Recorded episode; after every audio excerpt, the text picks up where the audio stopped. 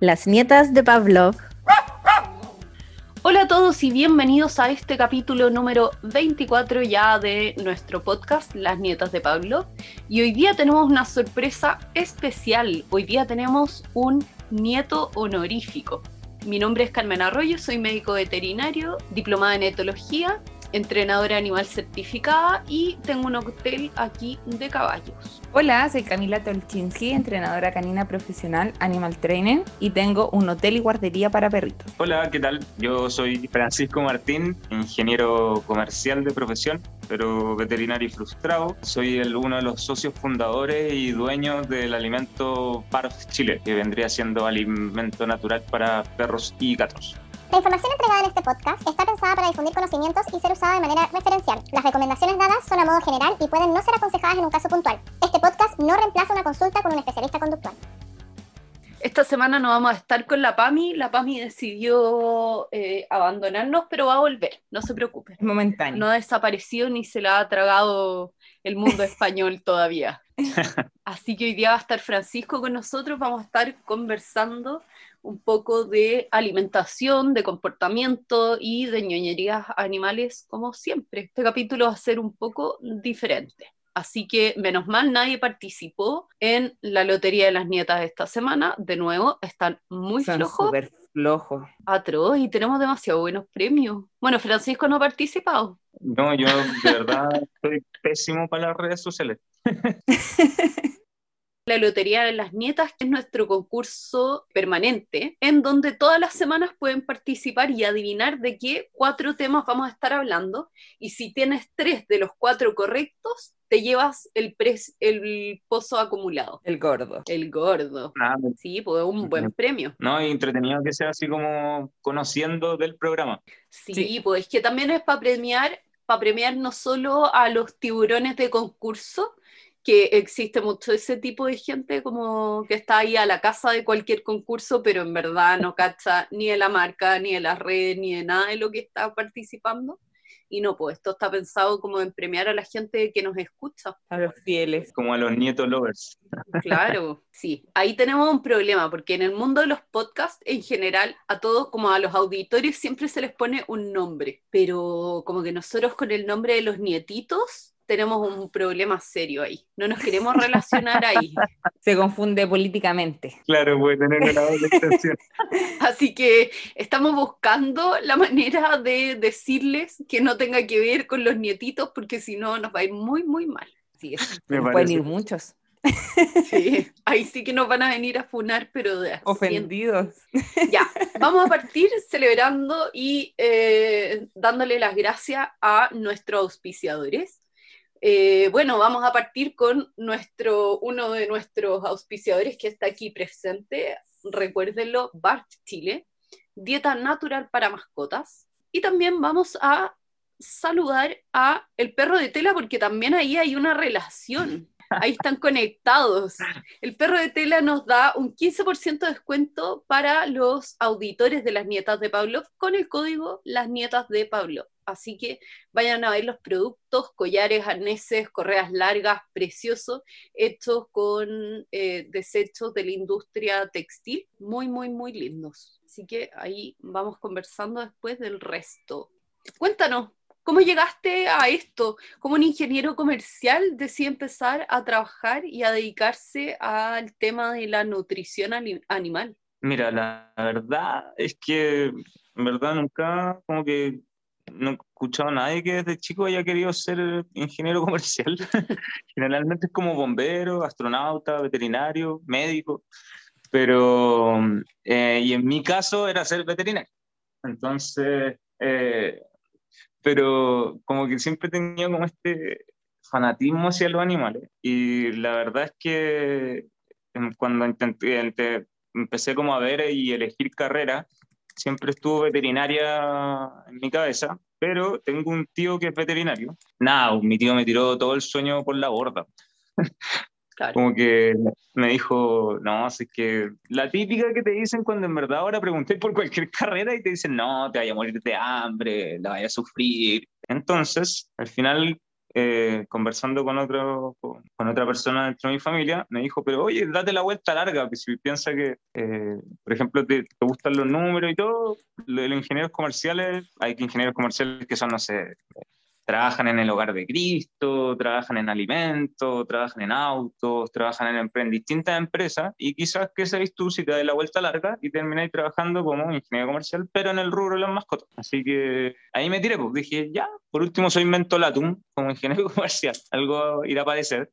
Mi carrera me gustó, mi universidad no tanto, pero llegó el momento de como el, de, tirarme como a elegir como la especialización y elegí emprendimiento, justamente pensando en que quería emprender en algo como relacionado con el mundo de los perros. Y en mi proyecto de título apareció esto, ¿cachai? Y justo esta idea, y fue una mezcla de cosas en verdad como apareció. Y la verdad es que yo tengo dos historias, eh, una que es como la condimentada y otra que es como la que me pasó, que estaba viendo tele y como fue fiel fanático del Animal Planet. Aquí todos. Claro. Y eh, apareció como una, un emprendimiento, una señora que vendía como alimento para perros, como tipo cocido, como con arroz y esas cosas, como antiguamente se alimentaban los perros, como por las horas de la casa, y me llamó la atención, dije, qué raro, como que toda la vida me han dicho que no, que el perro no puede comer nada más que su pellet, y como que están presentando una alternativa como más natural, encontré choro, y me puse a investigar, me puse a ver, a, cachar qué onda, si había en, otros en otros países del mundo alguna cosa parecida. Y, mm, y paralelo a esto está la historia como más más como condimentada, por decirlo así. Eh, yo tenía, mi familia es de Golden, siempre, siempre hemos tenido Golden. Y estaba el Mapu, que era el Golden que teníamos nosotros, y ya estaba viejo y mm, estaba ya con, con los síntomas de vejez de perro. Y, eh, y justamente tuvo un problema en el hígado. Y cuando lo llevé al veterinario, y yo ya venía como con el bichito, este, el alimento natural, eh, le pregunté al veterinario le dije, oye, sé que esta cuestión como que pasó de la noche a la mañana, era un perro súper sano, eh, excepción de obviamente sus canitas, ya obviamente no tenía la energía, ¿cachai? Y eh, como, ¿por qué pasa esto del hígado, de la falla hepática? Así como, y como que la respuesta que me dieron en ese momento fue como, no, en verdad, a todos los golden les pasan fallas hepáticas como esta. Y como fiel a mi estilo y medio como, como punzante, como que no me gustó la respuesta, ¿cachai? Así como, ¿por qué? ¿cachai? Como que, como que me estáis diciendo como que no, eh, tu perro tenía fecha de vencimiento y le está llegando, pero no sabemos por qué. Ah, en verdad, es normal que le pase esto. Qué triste. Y justo estaba con esta cuestión de la alimentación y yo había probado ya empezarle a darle comida a mi perro, como, no sé, una vez fue el, empecé con la investigación que había empezado de la dieta, eh, como que alguien en, en, en, una página web o video, no me acuerdo, como que salía, en verdad los perros saben comer hueso. Y ya ese era como el máximo cambio que le voy a dar al perro. para los carteles de no le di hueso al perro por todos lados, ¿cachai? como que es pecado capital por los perros darle hueso. Entonces dije, ya sé que me voy a arriesgar y compré un pollo entero, así crudo, entero, ¿cachai? Y dije, ya voy a ver, pues en verdad, obviamente supervisándolo y todo, yo con él al lado y todo. Em, le pasé medio pollo y se lo empezó a comer y claro, sabía sin haber, o sea, bueno, comía de estos huesos que vendían, que no se los recomiendo a nadie, que son estos huesos blancos que venden en el supermercado. Eh, sí, después vamos a hablar de ese tema. Eh, yo en mi ignorancia le da a esos perros ya había tenido experiencia con huesos y obviamente me llevé como un impresionante, así como una, impresión así bien grata cuando empecé a cachar que molía de a poquito el pollo y se lo iba comiendo de a poco y no se lo tragaba y se preocupaba de moler los huesos, de triturarlos bien y ahí fue como la primera experiencia que tuve como de un perro comiendo algo crudo con hueso. Y, y, wow, fue como, chuta, en verdad, la madre naturaleza no se equivoca. Menos mal no tenía yo un bull terrier, porque ahí se te habrían acabado las ganas de darle algo crudo en tu vida. La primera vez que le di una pata de pollo a la Lulu, es que no hizo nada más, como que la miró, me miró y se la tragó de una ni siquiera la mascó y todo, y me miró como ya, ¿y dónde viene la segunda? Y yo entré en pánico, así que agradezcamos que tenías un golpe. Quizá Bar Chile no estaría si hubieras tenido la Lulu. Claro, o sea, igual, ahí lo que mencioné, hay algo súper importante, que mm, eh, como tú decís, tuve la suerte de, ver, de tener al perro que en verdad lo comió como consciente o de manera correcta al tiro. Y, y, y, yo creo que una frase que vamos a repetir mucho dentro del capítulo es, cada perro es un mundo en el tema del alimento. Totalmente, en, en, todo. En todo. En todo, sí. De hecho, mal, mal usada la frase, en todo. En, la, en el área de ustedes también, de etología también, de entrenamiento es todo. Y como estandarizar eh, procesos que son no sé cuál es la palabra, pero que no se pueden estandarizar y luchar contra eso es un desgaste y al final un camino erróneo, creo yo. Sí, y esto es como lo opuesto a lo que tú estudiaste, o sea, en ingeniería comercial hay muchas fórmulas, muchas cosas que te lo enseñan así como se hace así y así es y así llega al resultado. Aquí tenéis que tener un millón de caminos en la alimentación, en el entrenamiento, en el, comportamiento de los perros, porque cada uno es distinto, cada uno aprende a su ritmo, a su manera, y cosas que te pueden funcionar muy bien con uno, con otro puede ser un fiasco. voy a sellar el otro tema, porque de ahí un poco va como la parte de la receta perfecta. Bueno, cuento corto, eh, mi perro falleció por falla hepática, eh, eh, que hecho bolsa, eh, bolsa. Seguí investigando más de este tema, eh, empecé a cachar que, claro, que la falla hepática o estas cuestiones tenían mucho que ver dentro de un mix de cosas, eh, una rama importante y que se podía controlar, porque ojo, eso es bien importante como con el tema de la enfermedad, encuentro yo, que hay enfermedades que en verdad no, se, no dependen de, de ti o de los tratamientos, sino que de repente son cosas genéticas. uno, entonces, este, pero esta rama, que es la parte como de alimento, está en tus manos o, tienes la posibilidad de poder eh, meter mano y mejorarlo. Presenté mi proyecto, em, el nombre es muy fome, eh, lo tengo muy claro, pero... Es que, ¿sabéis qué? El nombre no es menor no nosotras lo sabemos, cuánto rato estuvimos ya con el proyecto listo y no salía el nombre, y por eso no podíamos tirarlo ni, ni, ni como seguir. ¿Te acordáis? Fueron, pero. Sí, teníamos una lista de 50 opciones. No, es, es complejo, aparte que es como tu identidad. Eh, eh, es, es, heavy como la responsabilidad de ponerle nombre a tu empresa. Sí, porque no es eh, como filo, lo cambio después. Pero el tuyo es muy mm, representativo. Sí, Nadie se va a equivocar. Muy literal. Entonces, nada, le pusimos el nombre, pusimos las primeras ventas y hubo súper buena recepción al tiro. Así como eh, como que todo le llamó la atención, así como yo, yo estaba súper asustado en verdad en crear esta cuestión, porque imagínate que durante 100 años o 90 años que tiene el pellet, 100, 90 años por ahí, eh, durante 100 años están todos acostumbrados a, agarrar un paquete o como una cuestión de un vaso plástico, ¿cachai? Meterlo al saco y servirle al perro. Entonces, ¿qué voy a hacer yo cuando llegue y diga, oye, mira, tengo un alimento natural, pero lo tenéis que guardar en el freezer, tenéis que medir la cantidad, tenéis que tener ojo porque se puede echar a perder si lo dejáis mucho rato afuera? Como que al final tenía un montón de trancas que decían, oye, ¿sabéis que la gente me va a mandar a la punta del cerro con esto? ¿Cachai? claro. Eh, la media, o sea, yo podía entender lo que yo podía hacerlo porque yo tenía un cariño excepcional con los perros, pero ¿qué onda la otra gente que, que, que está dispuesta a hacer como este cambio de hábito? Y no solamente en el cambio de hábito, sino que estoy luchando con algo que te dijeron desde hace mucho tiempo que no se hace.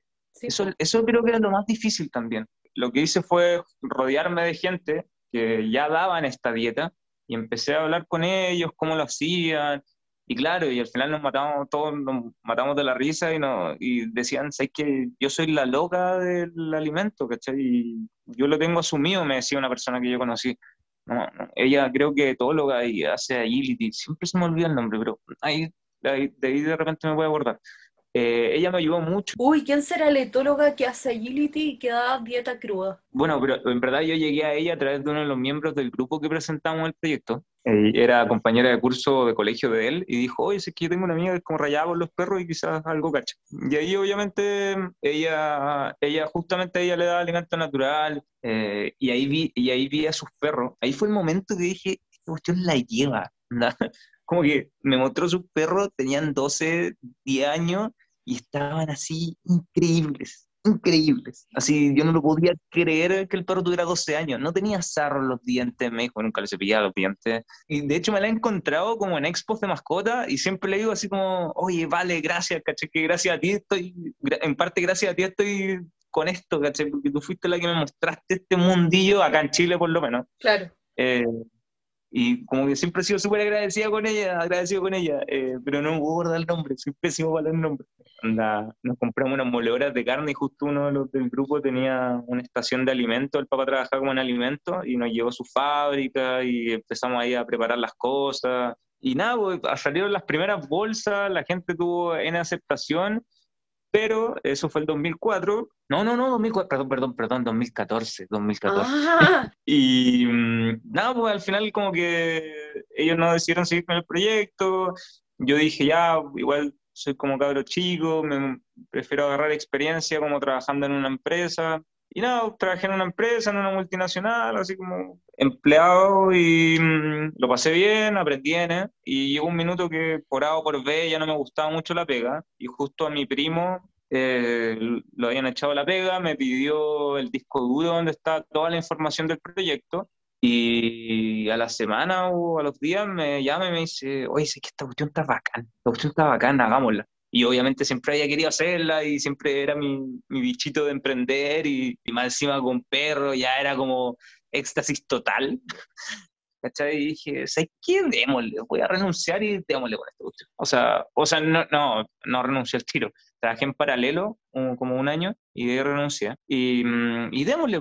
Y él me tiró, él fue el que me, él fue el que me, como aleonó para tomar la decisión de, de seguir, de tirarme de nuevo con el proyecto. Y de ahí en más, pucha, fue todo, obviamente sacrificio, no sé si cómo va a llevarlo al matinal, pero sacrificio igual. Y, mm, y, nada, pues le damos, le dimos, le dimos, le dimos durante un año, fuimos los locos de los perros, nos fuimos a meter a Expo Mascota, nos fuimos a meter donde las papas quemaban. Nos fue increíble como con la recepción de la gente, ¿cachai? Creo que sé quién es. ¿Puede ser la Caro Galve? Sí. Bien, la saqué. Saludos a la Caro, la amamos también. Somos, Yo soy muy fan de todo lo que sube. Es seca, es súper matea, es todo lo que nos gusta de la gente que trabaja con perros. Ella, ella, yo creo que no sé, yo creo que igual se debe acordar de, no sé si se acuerda de nosotros cuando fuimos a hablar con ella y todo. Eh, em, pero, pero ella fue la que, la que me introdujo, la que me introdujo al tema. Ella fue la que, ella fue la primera persona que yo vi que daba barf acá en, en, Chile. Sí, lo mejor de la Caro es que no le da susto ir en contra de la corriente si ella cree que algo está bien. Y eso como que lo admiro mucho en, en la gente. Claro, eso, eso mismo es lo que te decía, cuando yo, yo hablé con ella y no solamente el bar, sino la acupuntura, tenía como múltiples, eh, como múltiples aristas de, de, temas que eran muy novedosos, ¿cachai? Eh, entonces, bueno, volviendo al tema, nos fue bien en la Expo Mascota, empezamos a crecer, no, no, y bueno, aquí estamos. Ya somos una empresa con dos empleados, eh, con una fábrica acá, yo. Me encanta la fábrica, lo paso terrible bien cuando voy para allá. Y, con harta gente detrás, con hartos eh, clientes, gente muy buena onda, gente que no es tan buena onda, en todos lados. pero, pero no, muy choro. Y hasta el día de hoy estoy súper orgulloso de lo que, en lo que estoy ahora. Creo que mi niño del pasado estaría muy contento de lo que estoy haciendo ahora. Ay, qué bacán sentirse, qué bacán. sentir esa sensación. Ah, pero bacán. Y me permitió conocer caleta de gente muy simpática también en el mundo de los perros. Bueno, cuando hablamos con la Carmen el otro día, como que, oye, tú conocías a él y yo a este y tú a este otro. ¿Cachai? Como que el mundo igual es chico el mundo de los perros. Sí, es pequeño. Es pequeño. Sobre todo ya como a este nivel. porque yo creo que en Chile, ¿cuánto será? Creo que había cifras la otra vez, se calculaba cuánto, qué porcentaje de la población tenía perro. Y no sé, fuera un 70% de la población tiene perro. Es harto, pero en el fondo es, este es como la parte de la pirámide, la de más arriba, los más locos por los perros, los que queremos darle lo mejor a nuestros perros, los que invertimos en juguete, en alimentación, en veterinarios preventivos, no, no solo para salir al paso, como que ya es otro nivel de, locura. Como el nivel de locura que tienen todas las cosas, yo creo, como el... el... el 73% de los hogares en Chile afirma tener mascota. Ah, ¿viste? Me encanta mi Siri propia. Yo no tengo a Siri, tengo a la Cami. Me encanta. Ah, tocando ya como ese tema, cuando nosotros empezamos a hacer la receta, yo me rayé, tengo que admitirlo, y me rayé. Empecé a absorber demasiada información y era como, y uno dice que el, el arándano es malo, el otro, te estoy poniendo ejemplo, no, no son ciertos, pero eh, uno dice que el arándano es malo, el otro dice que es bueno, el otro dice que tiene que tener tanta carne, y, y, todo empecé a agarrar mi fórmula y la cambiaba y la volvía a cambiar y la volvía a, a revisar, y en un minuto como que, como que paré así, dije, no sé, estoy, estoy, mal, ¿cachai? Como que en verdad no existe la receta perfecta, es como que si me pongo a buscar, si me pongo a buscar, no sé, si googleo receta perfecta de perro, me van a salir 20.000 resultados distintos, y no es que estén mal esos 20.000 resultados distintos, es que pueden haber 20.000 resultados distintos de receta perfecta, ¿cachai? Empecé a leer mucho paper, muchas cosas, algunos se contradicen, entonces, al final, como que nadie sabe qué hacer con tanta información. Claro. Que es un poco lo que le pasa a la gente también cuando googlea. Sí, pues es que hay hartas cosas también, no sé, pues poniéndolo en un tema nada que ver ni, ni o sea, un poco sí con conducta, pero nada que ver con alimentación, pero sí con perro, la esterilización. ¿A qué edad esterilizo o castro a mi perro? Hay argumentos para todo para todo podéis encontrar argumentos. Entonces, cuando la gente te dice, no, tienes que esterilizarlo antes de los seis meses, oye, hay argumentos que dicen que no, que no es bueno antes de los seis meses. Ya, entonces tienes que esterilizarlo a los dos años. No, hay argumentos que dicen que tienes que esterilizarlo antes de los seis meses. Entonces, no, es que, no es que alguien mienta, o sea, sí, hay N gente que miente entre medio, hay muchísima gente que miente, pero no necesariamente todos mienten sino que eh, hay evidencia para todo y ahí tenés que encontrar el equilibrio que te haga sentir más cómoda con la decisión que tomas, que probablemente no va a ser perfecta. O sea, mejor dicho, imposible, yo creo, es tal cual. Ya, vamos, eh, sigamos avanzando. Voy a partir con preguntas. Sí. A ver, ¿cómo te gusta que te digan Francisco, Pancho? Empecemos por ahí. Eh, tío Barf, no, Pancho. Pancho está ahí. Tío Pancho Bar. Nosotros somos buenos para la familia, como que a todos les cambiamos, todos son tíos. Sí. Tío, bueno, el Tata, Tata Pablo. ya, Pancho, oye, mira, yo creo que hay mucha gente que te debe llegar primero así como diciendo, hoy es que mi perro no come pellet, ¿tú crees que tu alimentación es la adecuada para él? No sé qué. ¿Cómo le contestáis a esa gente? O sea, Cami, esa es la pregunta que creo que llega todos los días. No podría decir que así como una vez a la semana, creo que todos los días me llegan de ese tipo de preguntas. Em, a ver, lo que yo contesto eh, a todo esto, por lo general, en la gran mayoría de los casos, yo soy el que contesta todas las redes sociales y todas las preguntas de Bart. Eh, en temas de preguntas como de ese tipo. De repente, ¿Pasa eso que, que nadie la va a responder tan bien como tú? Eh, primero sí, que es en verdad una respuesta súper idiota, te encuentro, que tengo que trabajar en eso. Y segundo, y creo que una de las razones por las cuales Chile le va bien es que tengo mucho contacto con la gente. Y, al tener mucho contacto con la gente tengo como el feedback de la gente directa, lo que les gusta, lo que no les gusta, lo que les parece, las inquietudes, ¿cachai? Entonces conozco muy bien a la gente que está detrás de, como el, cliente, ¿cachai? Entonces, y eso me gusta, me, me, permite aprender caleta y ver un poco en qué está la gente. Entonces, pero volviendo a la pregunta, eh, mira, lo que yo respondo siempre, a mi parecer, como que la gente viene y dice, oye, es que mi perro no, no, está comiendo pellet, como que no le gusta, ya no sé qué hacer, se lo mezclo con pollito, le echo esto, estas salsas que venden, y típica me dicen, me comen la pura salsa el puro pollo y me deja el pellet, ¿cachai? Eh, y mm, la respuesta, la que, la que, la que doy, la que entrego al final es, mm, es decirle cómo tú crees que es, em, está bien estar comiendo un alimento a ese nivel de procesado, que es un alimento muy procesado. ¿Tú crees que está bien que, o tú te comerías un plato de pele todos los días?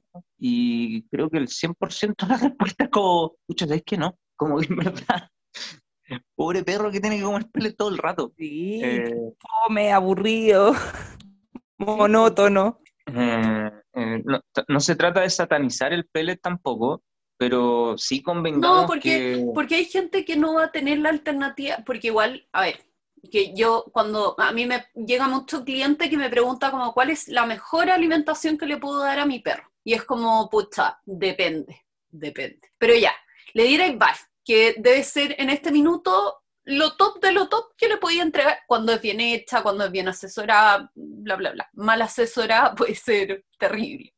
Pero ya, fuera lo mejor. Igual es una inversión en tener el espacio para poder guardarla. Si tu presupuesto es como para alimentos de supermercado, probablemente esto queda muy fuera del rango de precio que puedes manejar si, no sé, pues hay varios como requisitos en donde quizás es mejor un alimento en pellet. Yo por eso todavía no me he cambiado a dieta cruda, pero voy para allá, voy para allá, lo prometo, Pancho. o sea, como tú decías, hay muchos, muchos, muchos, eh, muchos factores. El tema del freezer que mencionaba, el tema del, del precio, eh, y de repente como que yo he visto comentarios en estos grupos de Facebook, en los comentarios hater, así, muy mala onda, que la gente dice así como, oye, ¿sabes qué? Pucha, no tengo plata para alimentar a mi perro con barf, ¿qué puedo hacer? Y le dicen, ay, pero si no es un problema plata, eh, tú podías hacer tu propio barf en la casa y, y te va a salir, no sé, 50, 75% más barato, y lo podría ya hacer en vez de darle pellet y no sé qué, y la cuestión. Y un flaco, quizás la persona que está preguntando, ponte tú que sea enfermera, estamos en COVID, la persona no puede pasar tiempo en su casa, ella se ve con pueda tener tiempo para cocinar para ella y, le estáis diciendo así como, no, tú eres Satanás porque le dais pellet y no te hacía el tiempo para alimentar al perro y ir a, a, la carnicería a comprar las cosas o pedir por teléfono, preparar, pesar, etcétera. O sea, no es opción para, la persona esa que quizás está preguntando, ¿cachai? Eh, y por eso vuelvo a la, cuestión de no satanizar el pellet. No, no, no, creo que sea así como lo peor de lo peor. Sí hay cosas que sí son de lo peor de lo peor. Creo que estos últimos meses nos hemos dado cuenta con las noticias que han salido de alimentos nacionales, con los casos que han aparecido. Horrible, o sea, y, y, y aquí me estoy tirando a la piscina, ¿no? Pero creo que ahora, por el, por el boom que ha tenido el tema de los perros y las mascotas en general, creo que ahora se destapó la olla con este problema. Mm, Quizás esta cuestión había pasado más veces anteriormente, pero no estaba en las redes sociales, mm. eh, no había tanta conciencia animal, ¿cachai? Claro, y, y, y, hay una, y, hay como una analogía en función a eso. De repente la ciencia sigue el camino correcto y va hacia el camino incorrecto el que desvía el camino correcto no es la ciencia, son los negocios, es la, el vil y sucio dinero. Totalmente. Totalmente, porque yo todavía lo encuentro insólito que con toda la información que exista, todas las alternativas de alimentos que existan, que aquí en Chile todavía no se, eh, en el fondo no se invierta en marcas de buena calidad y en cambio cada vez me parece como, me pasa mucho que me llama alguien y me dice, oye, es que me ofrecieron más barato este nuevo alimento hecho en Chile. Yo ya ahí me empieza a dar susto, pero ya tengamos la mente abierta, revisemos y todo, y tú ahí, y es la misma porquería que se está vendiendo desde antes y tú decís, ¿por qué si van a crear y darse la lata de pasar por todo este proceso, no mejoramos la calidad y seguimos en estos alimentos en base a harina de pollo, harina de, pescado, o, y, y seguimos en eso, teniendo la información. Bueno, es que nosotros con Cristian hemos hablado del tema y mucho, mucha gente que está metida en el mundo natural. Y yo, va a sonar muy raro lo que digo, pero me saco el sombrero frente a la industria del pellet. De verdad que me saco el sombrero frente a la industria del pellet. La capacidad de meter en nuestra cabecita que un alimento que era horrible, se ve horrible, que, que se ve poco natural, que eh, que, tiene muchas, muchas, muchas como malas sensaciones al verlo, eh, se venda tan bien y que no solamente hicieron la pega de ese lado, sino que hicieron la pega con los veterinarios, convencieron a los veterinarios, ¿cachai? Es la comodidad, pues si la gente es floja y ahorrar tiempo les encanta. Claro, es que, también se nos enseñó que eso era lo correcto, que en el fondo el perro es como un accesorio al que no tienes que dedicarle tiempo. Pero ahora, yo creo que también era como un problema de las generaciones anteriores. Yo vas a ver que soy una defensora millennial y centennial, como, así como los haters de los millennials, yo soy el opuesto porque creo que para atrás había una como inconsciencia de las decisiones que tomabas, como que tomabas mucha decisión como esperando que se resolviera sola, como voy a tener hijos y quién me los cuida, no sé, la nana, como no me voy a hacer cargo de eso, voy a tener perro y quién lo cuida, ay, pero si hay que darle comida dos veces al día y nunca más me preocupo y lo tengo en el patio, como que siento que había mucha como de esa cultura, como de no me hago cargo de nada, es como ay, pero te estáis preocupando de tu hijo, sí, comen tres veces al día, pero que coman y estén vestidos no significa que te estés preocupando de tus hijos. Que tu perro tenga comida y agua eh, durante el día no significa que esté en buenas condiciones. Eso igual puede ser abandono o maltrato, si no le estás proporcionando otras necesidades que tiene. Pero era una cosa como cultural. Y recién ahora como que estamos tomando conciencia de, oye, mi perro necesita más que sobrevivir. Necesita como atención, necesita contención, necesita educación, necesita socialización, necesita eh, nutrirse y, también alimentarse de una manera correcta. Como que en el fondo todo eso ha ido cambiando, pero ha costado. Y claro que yo creo que también diste en el clavo ahí. Quizá había otra cosa, otro factor que no, que no, que no estaba tomando en cuenta, que creo que si es que llega alguien intentando vendiéndote pellet ahora, sin nunca antes haber existido, no creo que les vaya tan bien como les fue antes y eso también pasa por, una, por un tema generacional. Al final, eh, volvemos, volviendo a la pregunta, no es satanizar el pellet, eh, como eh, invito con las preguntas que de ese tipo, invito a, la, invito a la gente a cuestionárselo. Obviamente un perro va a preferir comer un alimento crudo, natural, Siempre le digo a la gente, no te puedo asegurar eso, pero sí nos va muy bien con los perros mañosos. Como que tenemos un magisterio en los perros mañosos, por decirlo así. Mi hermano probablemente escucha este capítulo y sabe que su perro es de ese tipo de perro, que come una vez al día. Como que digo, bueno, quizás no quiere, si también hay personas que es más mala para comer, que come dos veces al día y está bien. Yo tengo que comer 18 veces al día porque todo me da ansiedad y lo tapo con comida, pero quizás tampoco es normal.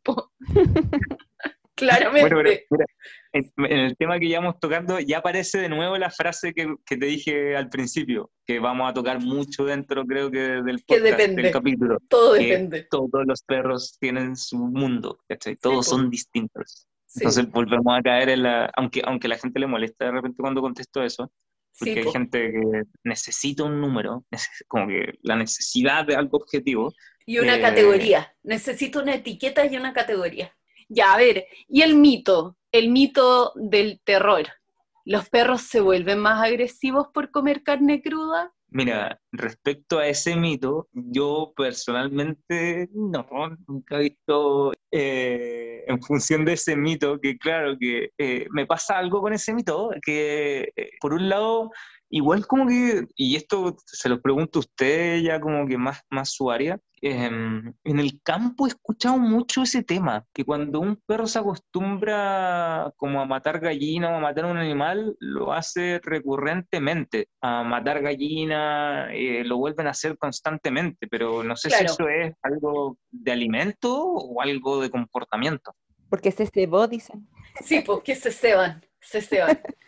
Eh, pero eso tiene más que ver como con un instinto de presa. Y imagínate lo autorreforzante que es tu animal. Tienes una vida súper aburrida. Además, tu dueño te alimenta con comida para gallinas, porque en general en el campo se da pellet, pero en base a maíz. Eh, te alimentan con una caca y comida. Está ahí te alimentan dos veces al día, si es que, porque hay gente que le gusta todavía alimentarlos como una vez al día. Tenéis todo el resto del día para pensar qué hacer y descubrí una, una cosita que se mueve, tentadora, y que cuando lo agarras, grita, corre, tú lo puedes perseguir y cuando además lo agarras, tiene buen sabor y te lo puedes comer. ¿No hay que querer seguir haciendo eso? Obvio que sí y se convierte en una conducta autorreforzante que además tiene Muy un componente, sí, y tiene un componente genético de supervivencia y como de patrones conductuales fijos en el animal que lo hacen querer perseguir algo y cazarlo. Por algo nuestros perros nos persiguen los cordones, los zapatos, eh, la ropa, la muerden, y que además de verdad te podéis comer. Yo veo que en el fondo el cebarse es que va aprendiendo que eso le trae consecuencias súper buenas, independiente de si después el dueño lo reta, pero eso tiene más que ver con el dueño que con lo que hizo. Entonces, claro, ahí no es el sabor de la sangre hace que quiera seguirla probando, no, es porque todo el conjunto es muy entretenido para el perro. Creo que ese era uno de los argumentos que más se usa en función a ese mito. En el campo pasa esto, ¿cachai? Pero ahora que usted lo ponen más en claro, no es un tema tanto de adicto a la sangre, sino que es una cuestión conductual. La comida que tenía en el plato no es lo mismo, no es como, ah, me comí la pata de un pollo, mejor voy a ir a perseguir pájaros por el patio. No, no creo que haya como un clic que le hace que esa pata de pollo es la misma pata de pollo del ave, como no creo que no, no va a relacionar así. Piensan los humanos, ¿cuántos niños le pasó como, oye, qué divertido que se llame, el pollo que nos comemos se llama igual que los hijos de las gallinas? Y como que no relacionaban los dos. Y eso es súper común en niños, como de ciudad. Muy buen ejemplo, es verdad. Es súper común. Los, nuggets están hechos de pollo, qué raro. Sí, como que no, no lo piensan. Exactamente así, es así como pasa. Bueno, ahí hay, otro temón también del, de la parte vegana y todo, y, la y como, como para abrir y cerrar el tema de, de, como la parte vegana eh, de los de, la, de, los dueños y del perro, creo que la frase que mejor lo resume y que va muy acertada es, yo soy vegano, pero adopté un carnívoro. Y, y, nosotros tenemos mucho, mucha, mucha gente que está con nosotros comprando el alimento que, que es vegana. Y una de las principales razones por las cuales nos compra porque ellas tampoco lo pueden hacer, pues si piensa que para una persona vegana es mucho más chocante ver un pedazo de hígado, de corazón. Sí, el olor también les molesta mucho a veces. Yo tengo amigas veganas y cuando les voy a dar comida a los perros me dicen así como, mm, voy a salir de la cocina mejor. sí, pues sí, es, todo distinto. Entonces, pero, pero es bacán que la gente que sea vegana lo entienda. Ya, a ver, otros mitos, como, porque después vamos a editar y va a ser más un pimponeo, pero eh, los huesos, los perros no pueden comer huesos porque se pueden morir por los huesos o diferentes tipos. Em, a ver, el tema de los huesos, em, a ver, primero aclarar que hay dos tipos de huesos.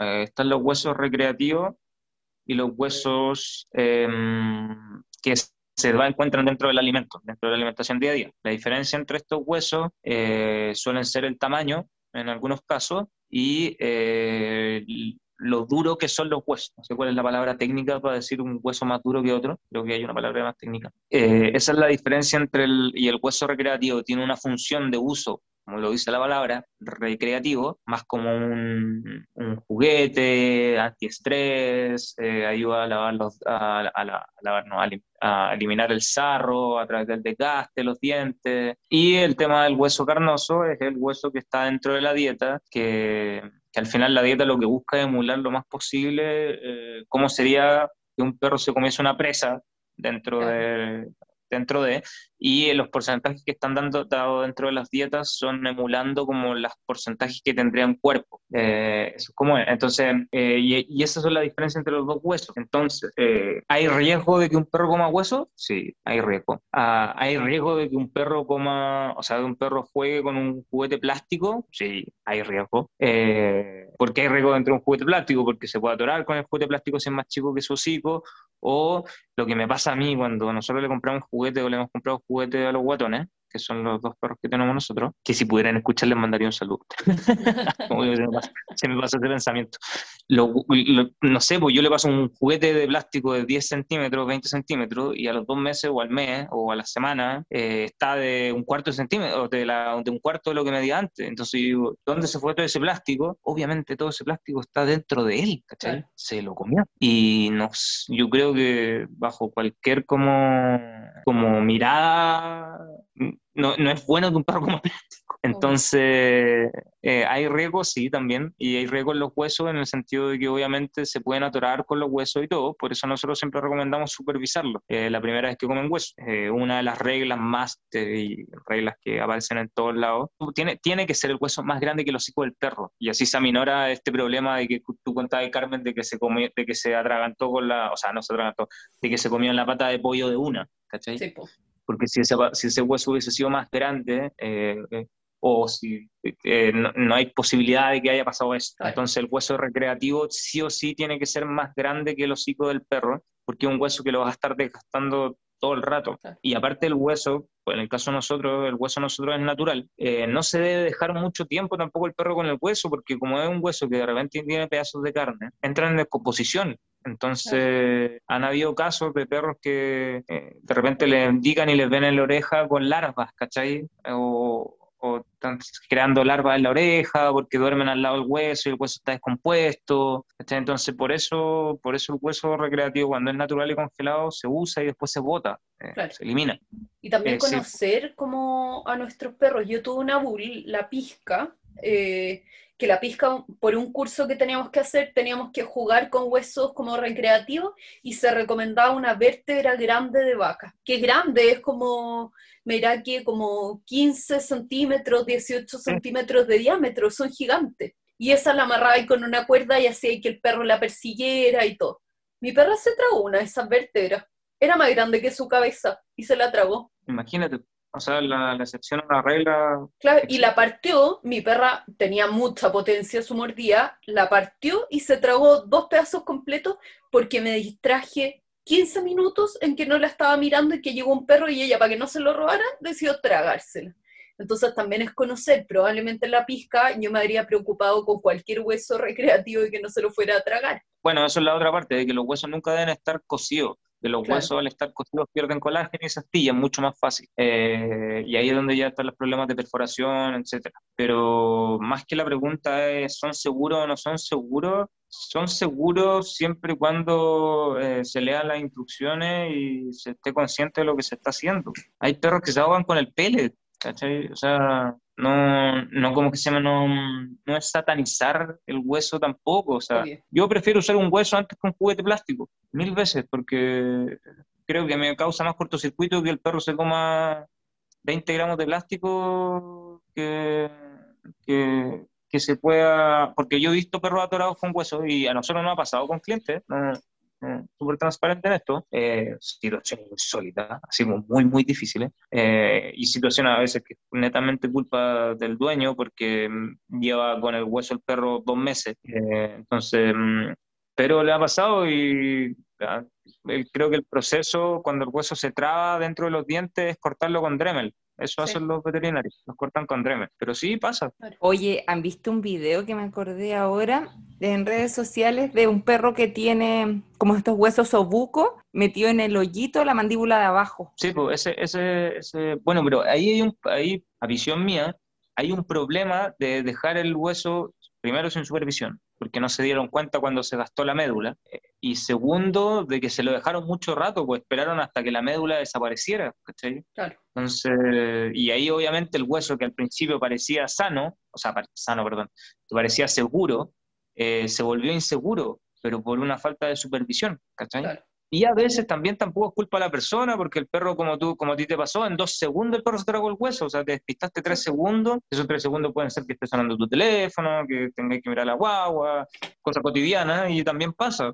Pero así como en tres segundos también un perro se puede comer un juguete plástico, ¿cachai? Sí, la pizca era la reina de tragarse tonteras. ¿Te acordás, Cami, cuando se tragó un nido de pájaro completo? Sí, para que no se lo quitaran. Cuando se comió, sí, las piedras, se comió una villa del cinturón y me di cuenta cuando la botó en la caca, nunca nos dimos cuenta que se había comido un cinturón completo. Ay, Pisky tiene mil historias, yo creo que un día va a tener que hacer un libro de la historia de la Pisky.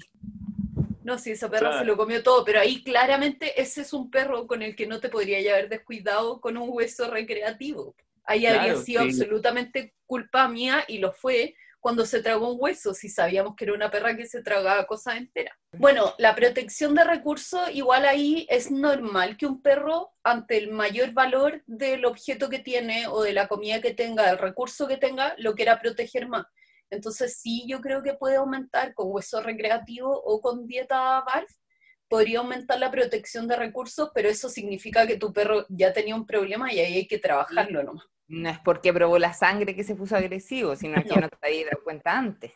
Claro, porque en el fondo por fin tiene algo que vale la pena defender, como me he alimentado con maíz para los pollos toda mi vida y ahora tengo algo rico, obvio que no lo quiero perder, pero eso se trabaja. Sí, oye, y entrando así como Kawin, han tenido así como muchos problemas con algunos veterinarios, así como que estén en contra de esto. A ver, el, ah, como todo ha evolucionado. Al principio sí, pues. Al principio perdimos mucha gente, mucha gente que estaba con nosotros por recomendación veterinaria. ¿Cómo es posible que, que estéis comprando bar, que estáis locos, qué estáis haciendo, etcétera? Eh, después mutó al... Sé que mi veterinario está en contra del BARF, pero yo estoy a favor del BARF Estoy pensando en cambiar mi veterinario, eh, estoy buscando un veterinario probar, pero no, porque no me hace sentido. Y después ya y ahora estamos como en la última fase, como en la evolución máxima, de que los veterinarios nos recomiendan. Maravilloso. Bacán. Ese, ese como, en sintonía. Sí, es bacán. De hecho, me llegan como los papeles estos de receta, así como recomendación, Barf Chile. Bacán. Yo creo que son.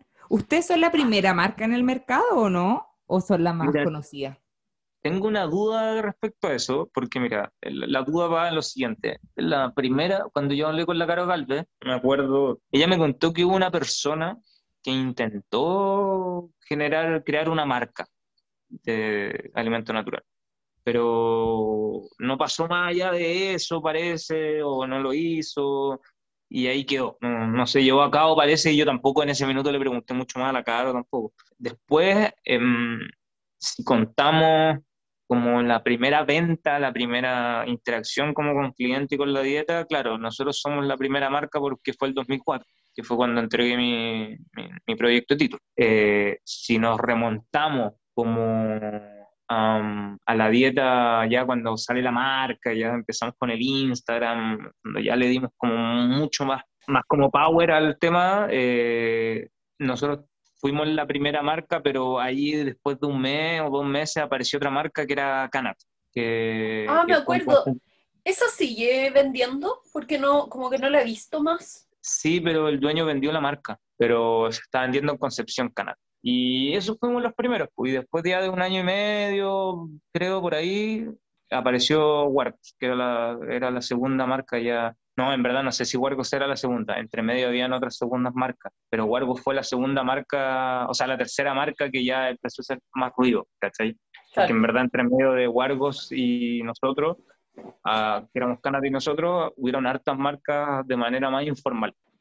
Sí, igual, yo igual yo creo que pasa en todos los rubros, que, pero en general hay que hacer una buena comunidad porque también lo que nosotros siempre creemos y defendemos acá en el podcast es que en el fondo el que haya competencia, o ponte tú, lo veo yo externamente, claro, tú ponte tú con Wargos, son competidores directos. Entonces, claro, siempre va a haber ahí una tensión o una rivalidad, pero en el fondo que exista Wargos al lado de Bar Chile también y que sea otra empresa seria, también valida lo que ustedes hacen, así como viste, no somos los únicos locos, y hace que se conozca más el mercado y que crezcan juntos, ¿cachai?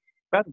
Entonces, en el fondo nosotros, el comportamiento también es como crear comunidad porque, claro, yo ponte tú, podríamos no hablar de ningún etólogo más, no recomendar a ningún entrenador, ni, no sé, pues ni a la Dani Araya, ni a la Dani Reyes, ni a la Ale Hughes, ni a John Beth, ni a la Fabiana Canina, ni a ninguno, no hablar de nadie para quedarnos nosotros con todos los clientes.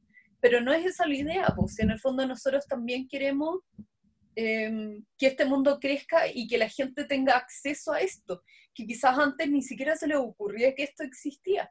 Y ahora nosotros creemos que está muy difundido y todo el mundo sabe que existe la etología o que existe la dieta natural, pero a mí el otro día me pasó de una señora que estaba en una clínica veterinaria, yo estaba hablando con la que vendía como los alimentos, estaba comprando un buen alimento, estaba en una buena tienda, estaba llevando cosas, y de repente como que, no sé por qué, me dice, ay, ¿tú entrenas perro? Y le digo, sí, soy etóloga. Y me mira y me dice, ¿qué es eso? Yo como, no, es que es la rama de la veterinaria que ve los problemas de conducta. Existen como los psicólogos de perro y está así impresionadísima y uno diría como, todo el mundo sabe. No, pues no todo el mundo sabe. No, no, para nada. Yo todavía nombro la palabra etólogo porque se lo recomiendo a mucha gente buscar etólogo y quedan Sí, pues. Entonces con la dieta natural también, y hay que ser como buenos compañeros y recomendarse, si al final es eso, es como crear comunidad. No sé, si que fui a recibir un perro, entonces llegué tarde ahora a la conversación, escuché el principio de la historia y ahora el final. que por lo, el principio que escuché, yo creo que es cosa como del chileno, el chileno es súper envidioso. Sí. Y como que quiso absorber conocimientos y quiere crecer pero no quiere dar como publicidad al otro. Eso es, como que no quiere dar publicidad gratis. Y yo encuentro que nosotros, no sé, en el mundo en el que estamos en el de entrenamiento, no sé si hemos sido súper buenas personas que no, estamos en el mundo del entrenamiento, pero hacemos como mucha comunidad. Sí, pues. Como que nos apoyamos mucho entre todos. O sea, muchos podrían decir así como, ay, ¿por qué si nosotras tres somos entrenadoras podríamos no recomendar a nadie más para quedarnos con todos los clientes perros? Pero no es la idea, po. porque en el fondo nos interesa más que la información llegue a todas las personas que competir con el de al lado. Sí, y yo creo que muchas personas tampoco no nos compartían al principio otros entrenadores porque pensaban que a lo mejor esto también era como publicidad para nosotras, pues y era como voy a compartir a otra entrenadora que se puede llevar mi perro y como que cero la finalidad de nosotras. Ya, y ahora vamos, ¿no? Con preguntas cortas como para cerrar el capítulo así como de manera más amena, porque después me voy a demorar 52 horas en editar este capítulo. Ya, película de animales favoritos. Película de animales favoritos. Hoy yo creo que con la que, y no la veo hace años, eso sí, pero creo que la, la, la que más me, me, ha tocado así brigio, brigio, y es como de mi película de chico, esa Volviendo a casa, que es como Volviendo a casa 10.000. Ay. Muy buena. cuando chico así me la lloraba enteras. Cuando chico, chico, estoy hablando, volviendo a casa de ser del año 94, 95, una cosa así. Sí, el otro día hablamos de esa. Hay varias películas de Volviendo a casa.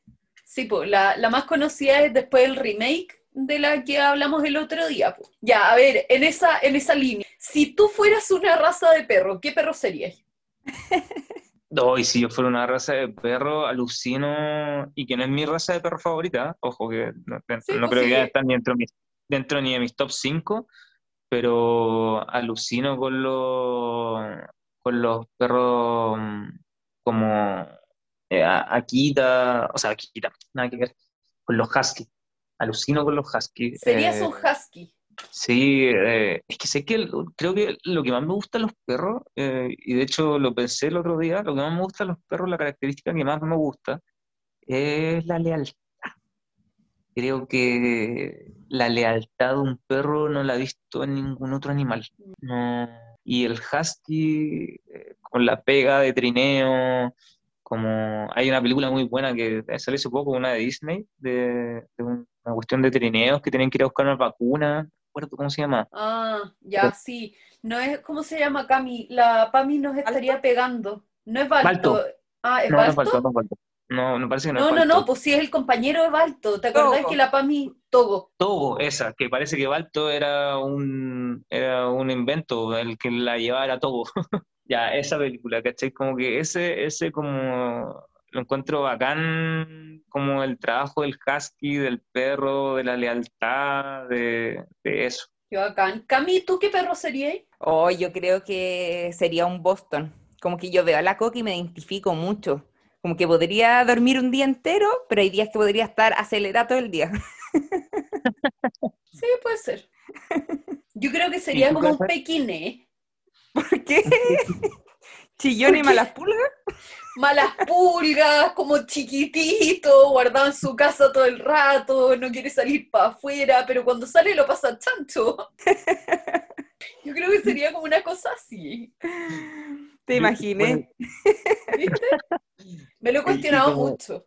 Sí, pero, como raza favorita, así como raza, eh, yo creo que, no sé si es favorita por cómo es o por las características, pero creo que así como tú tenías ese como vicio hacia los, hacia los Bull Terrier, eh, yo me crié con Golden, entonces creo que siempre el perro que siempre veo por la calle y siempre me causa algo como en el estómago, como que siempre tiene un espacio especial para mí el Golden. Sí. Si uno tiene esa mí el Golden también me genera algo cuando lo veo, así como que yo veo un Golden y me da como mucha ternura en mi corazón y siempre me he cuestionado si tendría uno. Tengo tantos aquí de guardería que digo, mm, ¿lo tendría? ¿Tendría ese terremotito aquí? o sea, todo lo que ronda al Golden es felicidad. Sí, sí. Es, brígido el perro feliz, el perro buena onda. Yo aquí voy a decir mi raza favorita, pues sí está clarísimo. Aquí no pero, tenemos duda. Pero tengo otro perro así, tengo una obsesión que no puedo con otro tipo de perro y que no es el Bull Terrier, y que son los perros viejitos. Me da lo mismo si son quiltros de raza, lo que sea, como ponme un perro geriátrico y me los quiero llevar todos a la casa. Quiero tener una fundación Las Rosas de perrito. Ay, Esa etapa es increíble, es increíble. Ay, es que me dan como tanta como entre ternura y pena y hoy me dan ganas de abrazarlo y dejarlo como guardadito en la casa. Por eso la mm. Lulu como que estoy obsesionada con ella, pues sí, en el fondo es la mezcla de las dos cosas que amo en los perros. Ya, pues, ¿y alguna recomendación que quieras dejarle a la gente? ¿Alguna película, libro, eh, podcast, eh, lo que sea relacionado?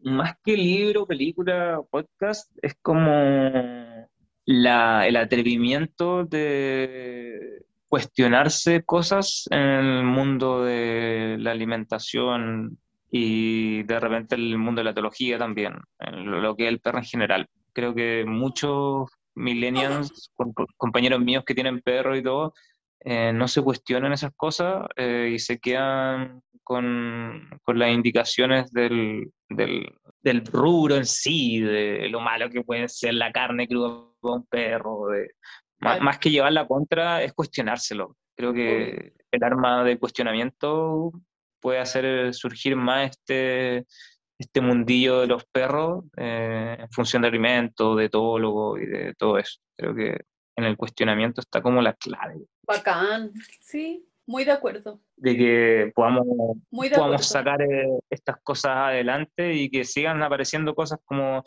como podcast, como marcas de alimentación natural, como, eh, no sé, colegios de perro, en el caso de la Alma, por ejemplo. Claro. Eh, Bacán. Oye, y yo no he mencionado al resto de nuestros auspiciadores.